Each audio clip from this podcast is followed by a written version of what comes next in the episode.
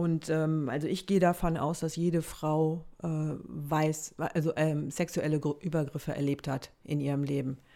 Ähm, und äh, das fängt ja mit so kleinen Dingen, klein sage ich mal, mit so kleinen Dingen an, dass jemand anzüglich guckt, dass jemand was Anzügliches sagt, dass jemand äh, hinterher pfeift, äh, dass man im Bus steht und äh, man weiß nicht genau, steht der jetzt so nah, weil alle so nah stehen oder wo kommt die Hand auf einmal her? Praktisch faktisch, der Wissenspodcast der Rheinischen Post. Wenn man in die Medien guckt, dann war vor allen Dingen ein Hashtag äh, 2018 besonders präsent und das war MeToo.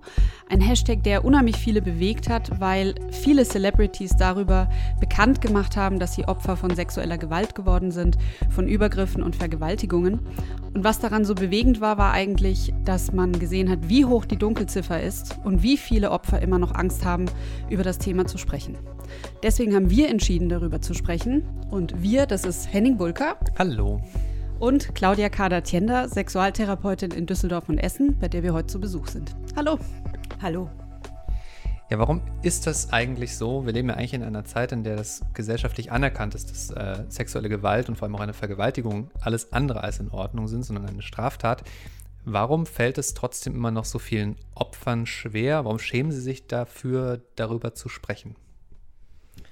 Tja, also die eine Antwort gibt es dafür nicht. Ähm, warum fällt es schwer? Naja, es ist so, ähm, viele Täter machen das ja auch ganz geschickt.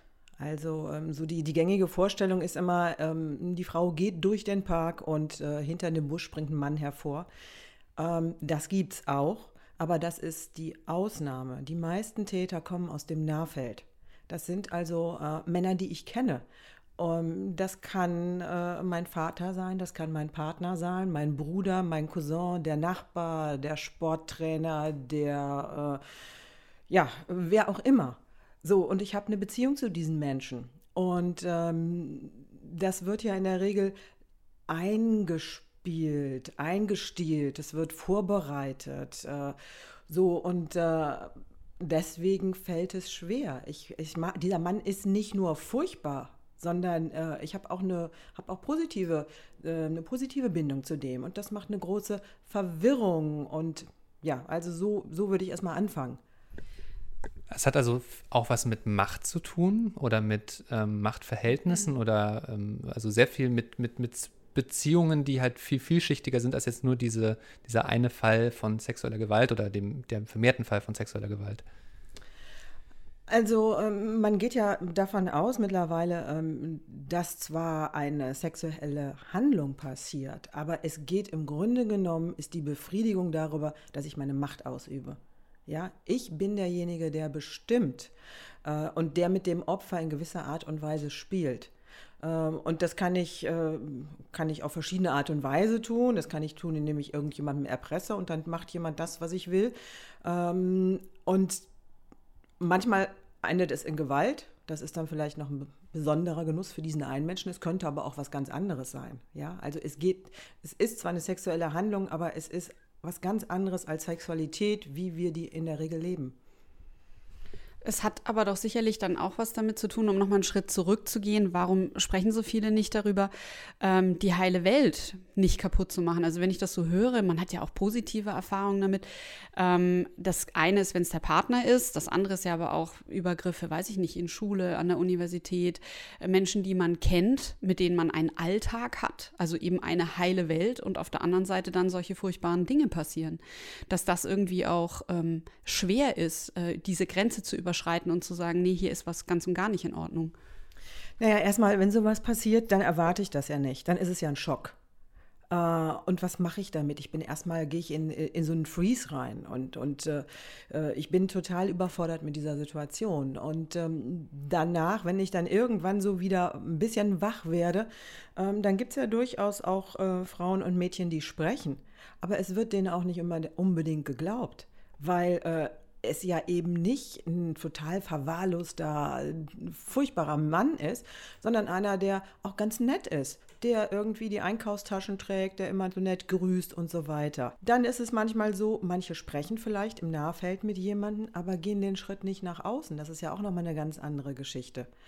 Ähm, ich spreche vielleicht mit meiner Freundin, mit meiner Mutter, mit irgendjemand drüber, aber ich gehe noch lange nicht zur Polizei und zeige diesen Täter an. Das ist nochmal ein ganz anderer Schritt.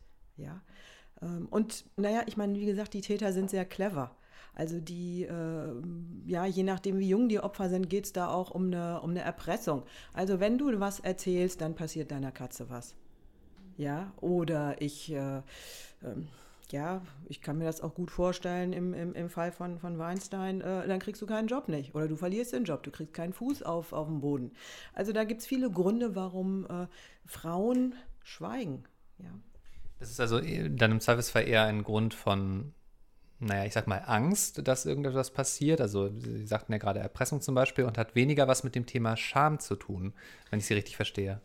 Naja, natürlich schämt man sich auch ja, da ist mir was passiert und es ist so, es kommt so die Frage auf, warum passiert, ist mir das passiert, äh, habe ich was falsch gemacht? Es ist ja auch oft so, gibt ja, äh, sag ich mal, gibt ja auch diese, dieses Vorurteil. Ne? Die Frau hat ja auch irgendwie, ein, das Dekolleté war zu tief, der Rock war zu kurz. Warum muss sie auch so rumlaufen? Äh, ja, also es gibt ja schon auch so einen so so ein Vorwurf, äh, dass die Frau was dazu tut. Die hat ja auch einfach Nein sagen können. Warum hat sie nicht Nein gesagt? Warum äh, ist sie auch so doof und geht mit diesem Menschen nach Hause? Die hat ja irgendwie Schuld. Ähm, ja, sie hätte Nein sagen können, aber manchmal kann man nicht Nein sagen. Manchmal sagt man auch Nein, das Nein wird nicht gehört. Oder ich habe gedacht, der ist ja total nett. Und dann, äh, dann sitze ich da und merke, ey, der will aber doch was anderes. Also ähm, ja, es ist nicht so einfach, äh, so, diese Situationen sind sehr, sehr vielschichtig. Und natürlich habe ich als, äh, als betroffene Frau und Mädchen, habe ich auch Scham, ja. Also ich glaube, dass das ein ganz äh, wichtiges äh, Thema ist oder dass die Diskussion innerlich bei den Opfern bestimmt wirklich groß ist. Habe ich da vielleicht auch Schuld dran? Habe ich irgendwas gemacht, um den zu motivieren? Ähm, Habe ich nicht genügend Nein gesagt? Also auch diese Beispiele, die Sie jetzt genannt haben. Und da gab es ja auch diese rechtliche Debatte darum, ähm, ab wann ist eigentlich eine sexuelle Tat eine Straftat und dieses, dieses neue Gesetz, das Nein gleich Nein heißt. Und jetzt reicht es eigentlich schon, wenn man Nein sagt. Aber trotzdem funktioniert es ja eigentlich im Schlafzimmer nicht so. Also äh, ein Nein kann viele Töne haben, kann viele Gesichter haben. Und das wurde ja dann auch wieder diskutiert. Wird dann jemand zum Täter gemacht, der eigentlich gar nicht Täter ist? Also es ist wirklich auch eine unheimlich schwierige Situation. Ja, und spannend finde ich halt auch, wo wir, also ich habe am Anfang gesagt, es ist gesellschaftlich akzeptiert, dass sexuelle Gewalt und Vergewaltigung nicht in Ordnung sind oder alles andere als in Ordnung sind. Aber interessanterweise darum gab es dann wiederum doch eine Debatte, weil das ja eben doch auch so ein bisschen also, naja, eben weil es so vielschichtig ist und also dieses, ne, es gibt unterschiedliche Neins, betrifft das ja auch, ähm, naja, also gibt es ja wirklich auch, auch Menschen, die sich dann äh, angefangen haben zu fragen, was darf ich denn überhaupt noch? Und ähm, das ist ja natürlich auch was, was man erstmal ernst nehmen muss, wenn Menschen sich das fragen, weil sie, weil sie sich vielleicht auch von einer Debatte, die sie vielleicht eigentlich gar nicht betrifft, weil sie sich in ihrem Leben komplett richtig verhalten, ähm, aber dann plötzlich trotzdem damit reingezogen werden. Also das ist halt doch gar nicht so eindeutig, offenbar. Ähm, wie man das vielleicht denken würde auf den ersten Blick. Ähm, also was ich auch erlebe auf einer anderen Seite ist, dass ähm, Männer ähm, auch sehr verunsichert sind. Ähm, ich spreche jetzt mal von Männern, weil es in der Regel ist so, dass Männer Frauen äh, sexuelle Gewalt antun. Das gibt es auch andersrum, darüber wird eigentlich wenig gesprochen. Ähm, aber ich bleibe jetzt mal so in diesem Fall, der halt am meisten ähm, vorfällt. und ich habe natürlich ja auch Paare sitzen und äh, wo die Frau irgendwie sagt, oh, du fängst aber irgendwie nie an oder du, äh, du bist so zaghaft und so. Und dann, äh, wo Frauen sich das eigentlich in der Paarbeziehung wünschen, dass der Mann ein bisschen mehr rauskommt äh, oder ein bisschen offensiver ist oder so diese, diese Führerrolle, diese dominante Rolle übernimmt. Und Männer irgendwie so denken, ja, aber ich, äh, ich will dir ja keine Gewalt antun und wenn du nicht total 100% Ja sagst, dann fange ich auch gar nicht an oder mache nicht weiter. So, also da, da gibt es auch eine große Verunsicherung. Und ich sage, es ist was total anderes. Also sexuelle Gewalt ist ähm, ich zwinge jemand anderem meinen Willen auf. Und in der Paarbeziehung, da kann auch die Frau erstmal Nein sagen, aber aus oder Nein vielleicht. Und daraus kann was, ja, kann sich was entwickeln.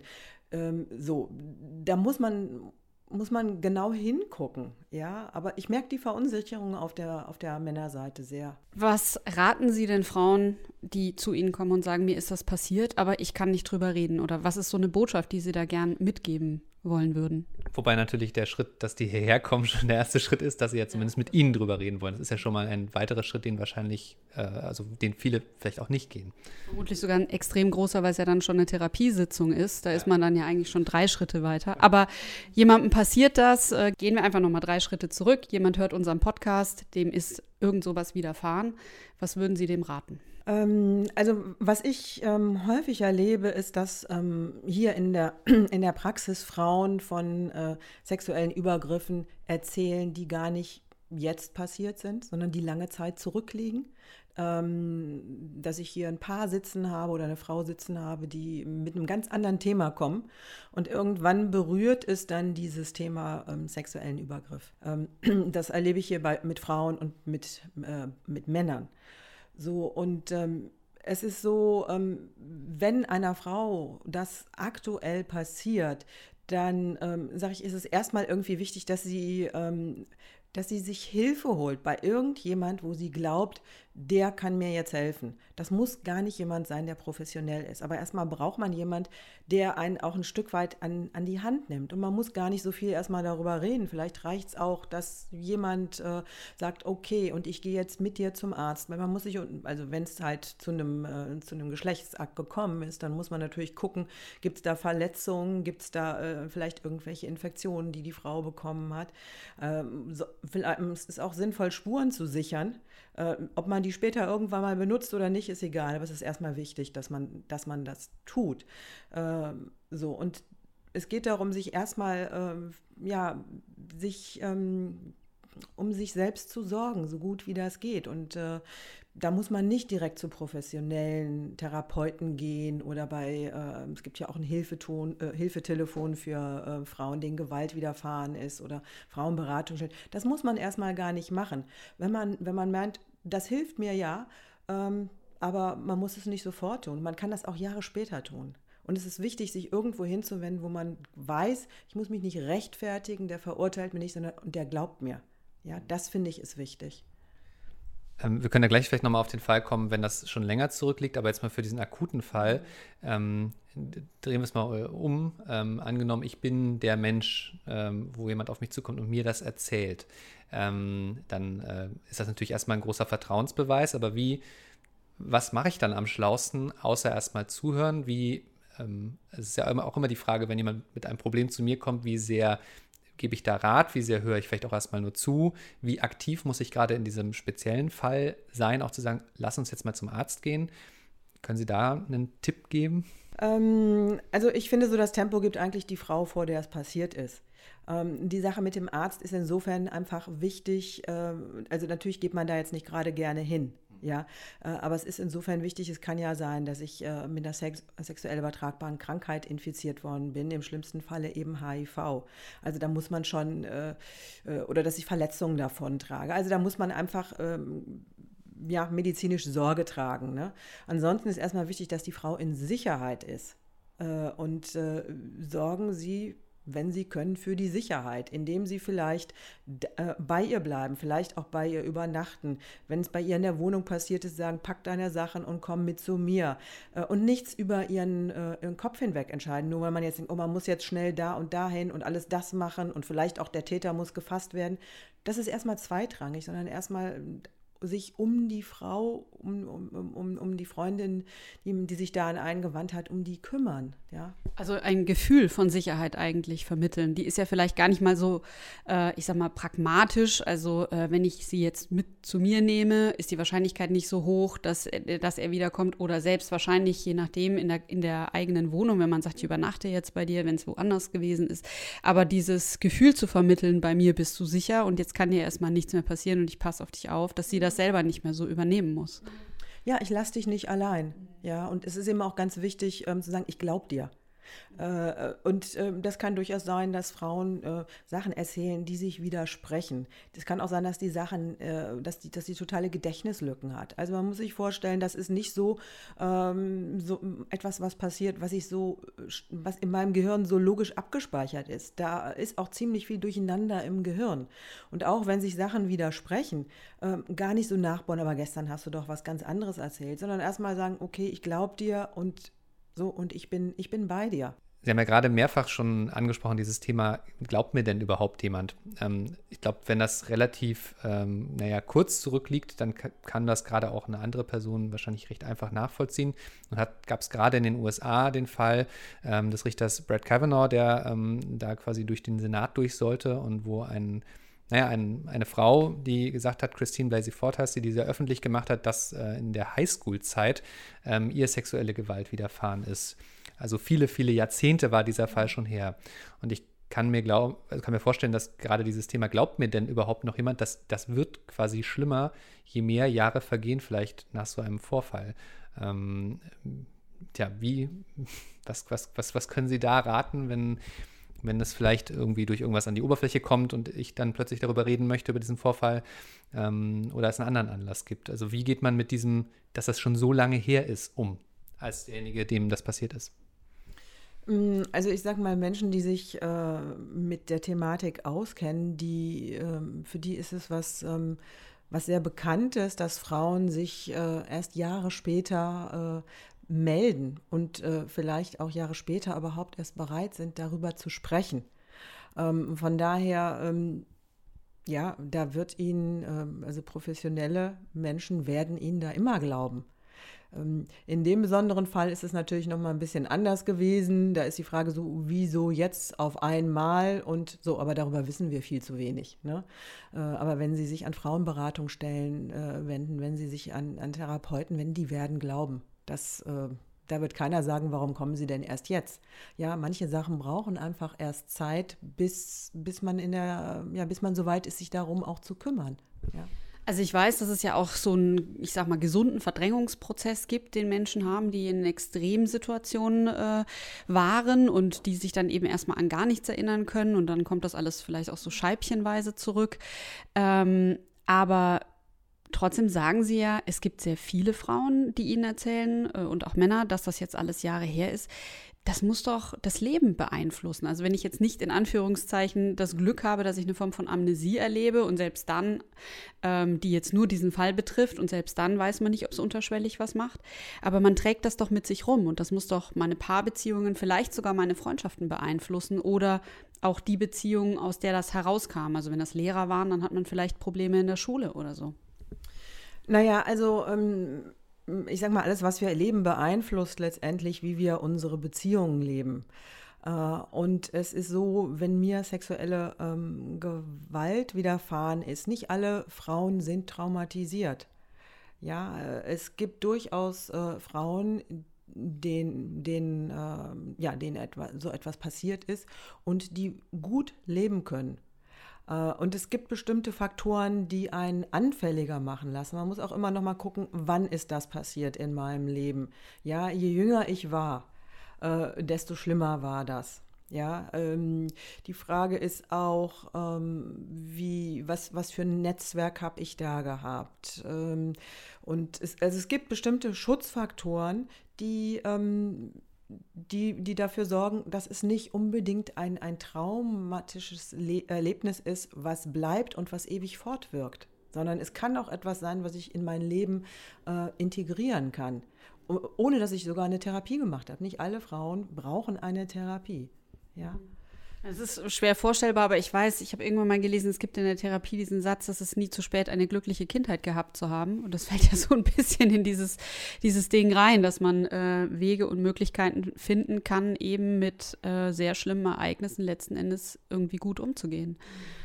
Ja, ich meine, man muss auch nochmal sehr differenzieren, ob es sich um sexuelle Gewalt, also eine Vergewaltigung handelt, oder ob es sich um sexuellen Missbrauch handelt, der ja äh, Kindern und Jugendlichen äh, äh, widerfährt. Äh, und da äh, ist es ja meist über einen langen Zeitraum äh, und oft wirklich ein, ein, ein, ein, Täter aus dem sehr nahen Feld.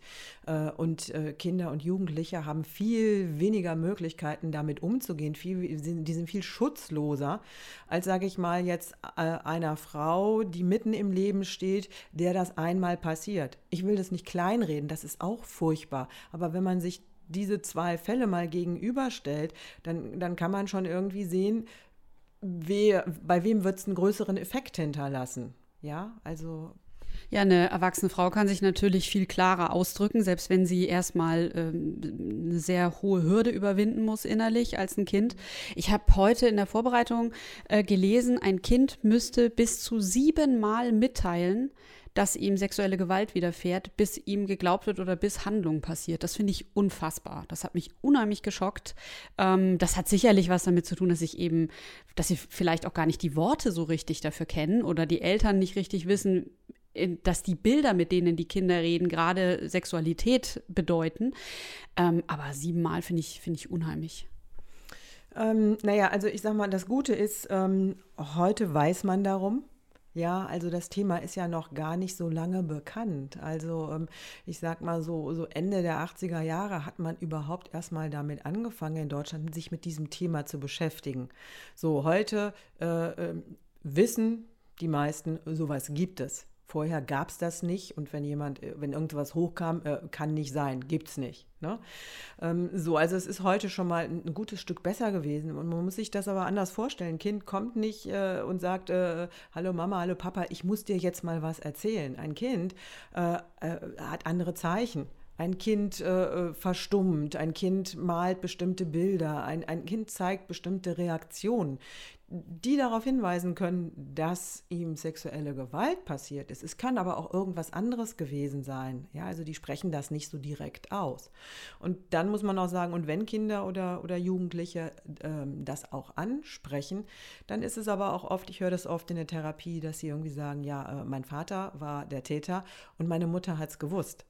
Ähm, und dann heißt es letztendlich, die Mutter wollte es nicht wahrhaben. Das ist, und das ist, sage ich mal, äh, die doppelte Traumatisierung, dass einerseits der Vater, der mir das antut, und andererseits die Mutter, die es geschehen lässt.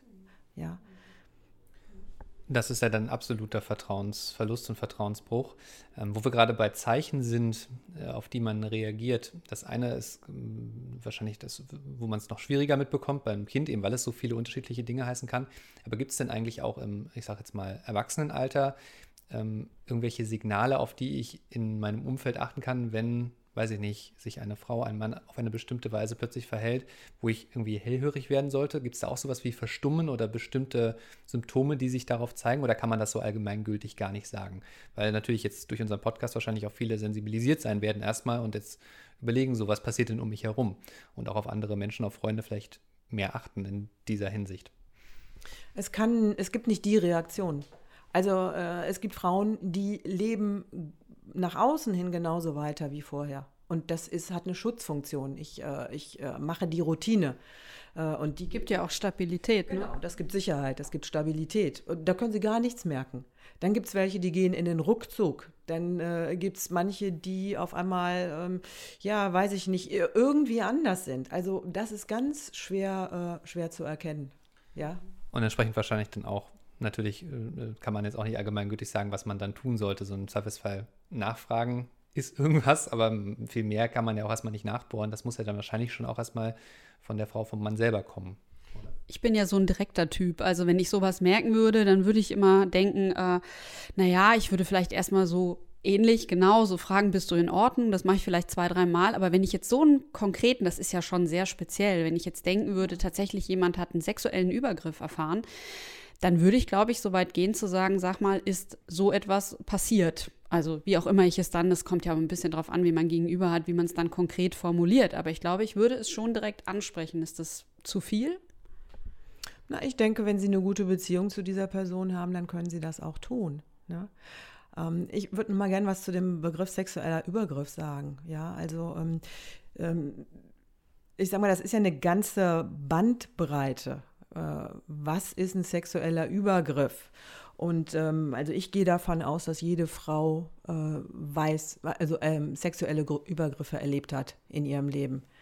Ähm, und äh, das fängt ja mit so kleinen Dingen, klein sage ich mal, mit so kleinen Dingen an, dass jemand anzüglich guckt, dass jemand was Anzügliches sagt, dass jemand äh, hinterher pfeift, äh, dass man im Bus steht und äh, man weiß nicht genau, steht der jetzt so nah, weil alle so nah stehen oder wo kommt die Hand auf einmal her? Also das ist ja eine ganze Bandbreite, die und die sich immer weiter, weiter, weiter und im, sag ich mal, und erst am Ende dieser Kette steht der tatsächliche sexuelle, die sexuelle Vergewaltigung. Vergewaltigung. Ja, und was ich ganz wichtig finde, ist, ähm, dass, ähm, dass Frauen und Mädchen dass die, dass die lernen, darüber zu sprechen, dass die sich austauschen, weil zusammen sind, sind wir stark. Ja, äh, und dass auch Jungs und, und Männer auch darüber sprechen, weil wenn das im Jungen passiert, für den ist es noch viel, viel schambesetzter, weil er denkt, er ist der Einzige auf der Welt, dem das passiert. Ähm, so, also ich denke, es ist wichtig, da früh so ein Klima zu schaffen, wir können darüber sprechen. Äh, und ich bin nicht allein, weil wenn ich weiß, mir ist es passiert und meiner Freundin ist es passiert und äh, meiner Vorgesetzten oder ich weiß nicht, wem auch immer ist es auch passiert, dann ähm, ja, dann, dann sind wir einfach viel, viel vernetzter und können offener mit dem Thema umgehen. Und das finde ich wichtig. Ich finde das interessant, weil ich wollte auch Grunde genommen jetzt gerade auf das Thema Sprache nochmal zu sprechen kommen, weil ich halt glaube, dass also gerade diese Begrifflichkeiten, die richtigen dafür zu finden, ist vermutlich auch total wichtig. Also gerade auch, ähm, ähm, äh, ja, im Grunde genommen beziehe ich auch gerade so ein bisschen äh, auf mich jetzt als Medienmacher, als Journalist. Wir berichten ja immer wieder über Fälle von so und das kann dann eben alles Mögliche sein. Das kann ein sexueller Übergriff sein, das kann sexuelle Belästigung sein, das kann sexueller Missbrauch sein, eine Vergewaltigung. Und da gibt es ja doch Abstufungen zwischen all diesen Begriffen und da präzise sein und klar zu sein eine Vergewaltigung nicht zu einer Belästigung zu machen, ist da wahrscheinlich höchst wichtig und da auch genau darauf zu achten, welches Wort man jetzt verwendet. Und es ist eben nicht kleinlich, sondern macht schon einen großen Unterschied, auch darin, wie akzeptiert es ist, darüber zu sprechen, oder? Ja, ich denke, Sprache ist ganz wichtig. Also, und es ist wichtig einfach, dass wir auch, ja, sage ich mal, eine, ähm, eine, unseren Kindern da auch eine Sprache drüber dazu beibringen, ja. Und ähm, es fängt letztendlich ja auch an, wenn, wenn Kindern etwas passiert oder, oder auch Frauen, wenn, wenn sie im Bus sind.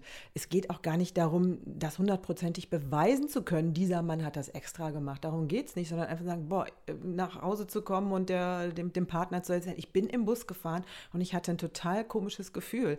Ich weiß es nicht genau, aber es, äh, ob, ob das absichtlich war oder nicht, aber mir war nicht gut dabei und jetzt fühle ich mich erstmal richtig schlecht. So, also ich denke, das ist in Ordnung, es sollte in Ordnung sein, dass wir sowas wahrnehmen und das auch mitteilen können, weil mitteilen erleichtert, ja. Ja, es erleichtert und es ist ja, glaube ich, schon auch so, dass es dann auch die eigene Wahrnehmung nochmal schult, was wiederum in echten brenzlichen Situationen auch dann in Anführungszeichen Leben retten kann oder eben dafür sorgen kann, dass ich vielleicht schnell genug weg bin oder schnell genug wieder zu einer Gruppe zurückfinde und eben eine Vergewaltigung oder welche Form auch immer von Gewalt ähm, verhindern kann, noch im letzten Moment. Ja. Zu dem Thema Sprache äh, und, und Medien fällt mir aber noch ein, da muss ich einmal noch Advocatus Diaboli spielen, weil wir sprechen immer mehr über sexualisierte Gewalt. Und ich finde, das nimmt eigentlich genau diese Detailarbeit weg. Und inzwischen benutzen wir dieses Wort aber fast immer. In solchen Fällen, wenn, wenn eine Vergewaltigung passiert, zum Beispiel, das ist dann sexualisiert. Ja. Übergriff, Vergewaltigung, mhm. es ist sexualisierte Gewalt. Eigentlich entfernen wir uns von der Detailarbeit. Ha, das ist spannend. Ja, also ja, ich überlege sowieso dieses, das bleibt mir sehr hängen, so dieses, was Sie gesagt haben am Anfang. Es ist im Grunde genommen egal, also nicht egal, aber äh, primär ist es erstmal Gewalt es ist nicht Sexualität, die dort stattfindet, sondern es ist erstmal Gewalt. Und deshalb macht es natürlich schon erstmal Sinn, von sexualisierter Gewalt zu sprechen, aber das ist ja wiederum dann unpräzise.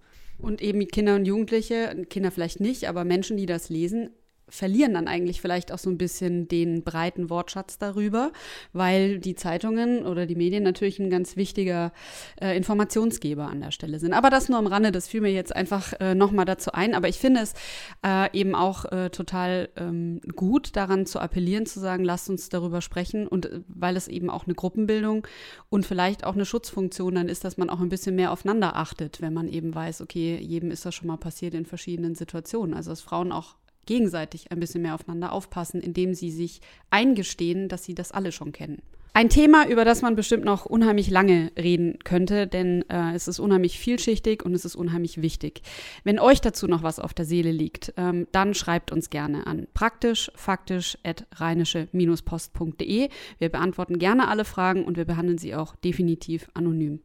Für heute vor allen Dingen vielen Dank für das äh, intensive Gespräch, Frau Kader-Tienda. Ja, ich danke Ihnen und tschüss. Und Henning, puh, wir gehen jetzt erstmal Kaffee trinken, oder? Das muss, glaube ich, erstmal sein. Bis nächste Woche. Bis nächste Woche. Ciao. Keine Lust, auf die nächste Episode zu warten? Frische Themen gibt es rund um die Uhr auf rp-online.de.